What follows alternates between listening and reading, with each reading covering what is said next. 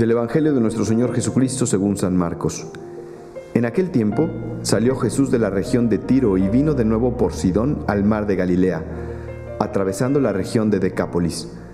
Le llevaron entonces a un hombre sordo y tartamudo y le suplicaban que le impusiera las manos.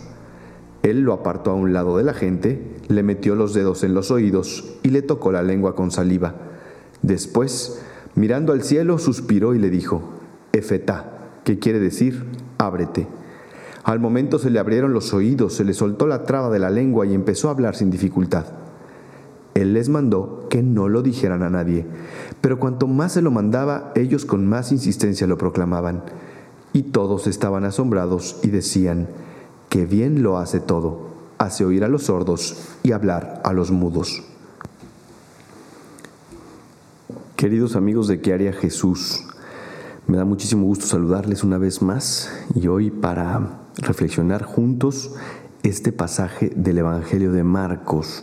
Yo no sé si a ustedes les llama la atención, pero a mí sí mucho, el hecho de que en reiteradas ocasiones Jesucristo, después de hacer un milagro, les dice a sus discípulos eh, o a la gente cercana o a la persona que recibió el milagro, les pide encarecidamente que no lo comenten, que no le digan a nadie.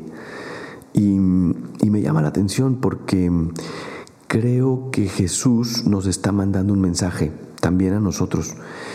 Y nos quiere hacer ver que Él es Dios y que Él es el Hijo de Dios, el Mesías, el Salvador.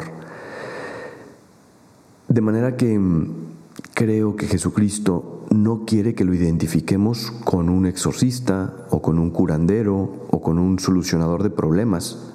Sí lo es. Jesús es exorcista, Jesús es sanador, Jesús es el que soluciona todos los problemas y lo podría hacer con un tronar de dedos.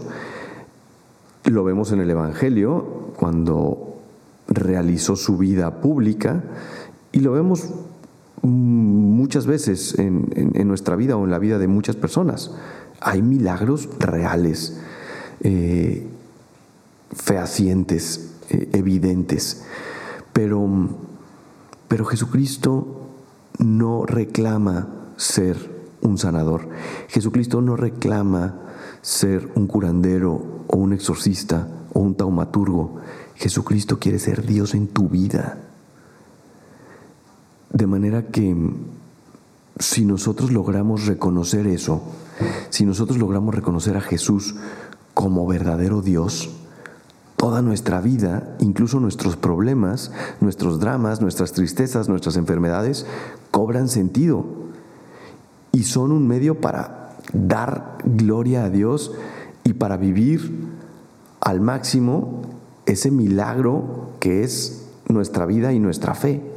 No sé si me explico, o sea, es que muchas veces hay, hay personas, y, nosotros los sacerdotes lo, lo vemos quizá eh, más constantemente.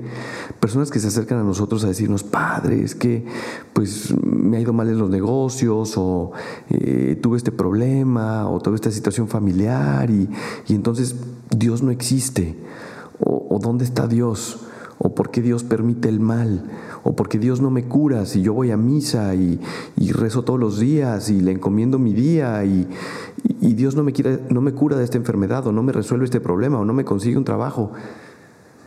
Y entonces dices, híjole, pues esa es una fe muy, muy infantil, ¿no?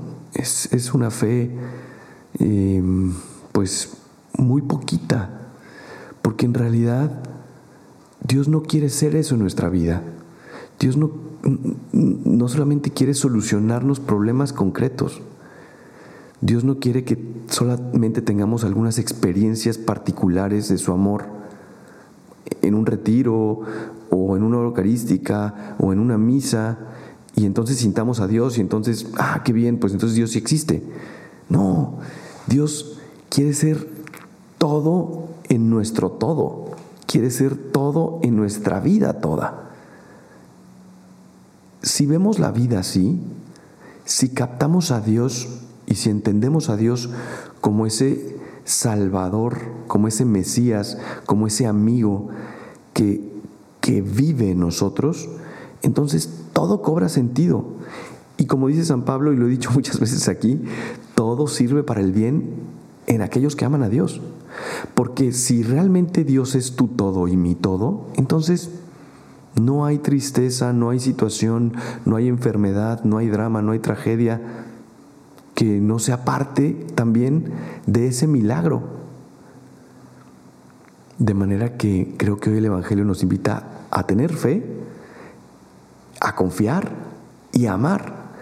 Confiar en que lo que nos está sucediendo es una oportunidad maravillosa para verlo desde la fe, amar a Dios y decir, bueno, pues es parte del milagro de mi ser, es parte del milagro de mi vida, es parte del milagro de mi existencia.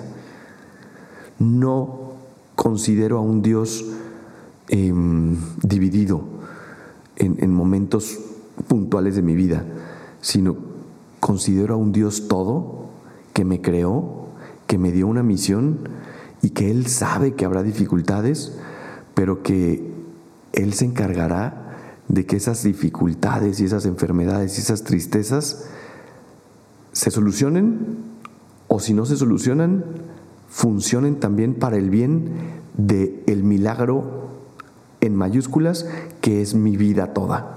No sé si me explico, pero, pero creo que va por ahí nuestra fe cristiana Dejemos de, concebir a Dios como un mago, como un señor barbado con una marita mágica que está allá en el cielo eh, decidiendo el bien o el mal de los hombres. Dios no es eso. Dios es mucho más. Dios quiere ser mucho más en tu vida.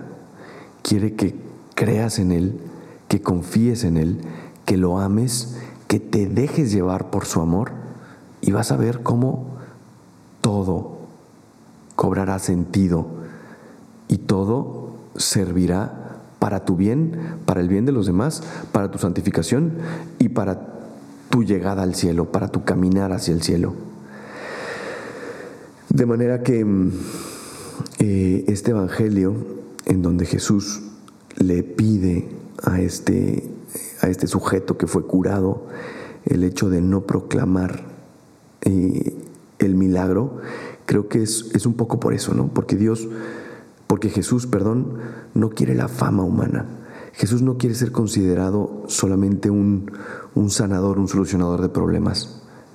Jesús quiere que entendamos que Él es Dios, que Él es el Mesías y que el mayor milagro lo hizo en la cruz, sangrando, padeciendo, librándonos del mal, de la muerte, de nuestros pecados. Y que si nos toca a nosotros también sufrir eso en nuestra vida, pues podemos identificarnos con Él y hacer de estos, de estas cruces, de estas heridas, de este sangrar, de este morir, también lo podemos hacer un milagro, porque al final va a ser el milagro de resucitar con Él y que todo lo malo, incluso el pecado, pueda em, servir para nuestro bien y para el bien de la iglesia y para el bien de los demás. No sé si me di a entender, me da mucha pena a veces cuando me pongo así, pero eh, pues creo que es un poco lo que el Espíritu Santo me iluminó. Espero que les sirva este podcast, espero que nos sirva el ejemplo de Cristo en este Evangelio de Marcos y, em, y bueno, pues también el ejemplo de la persona que fue curada, ¿no?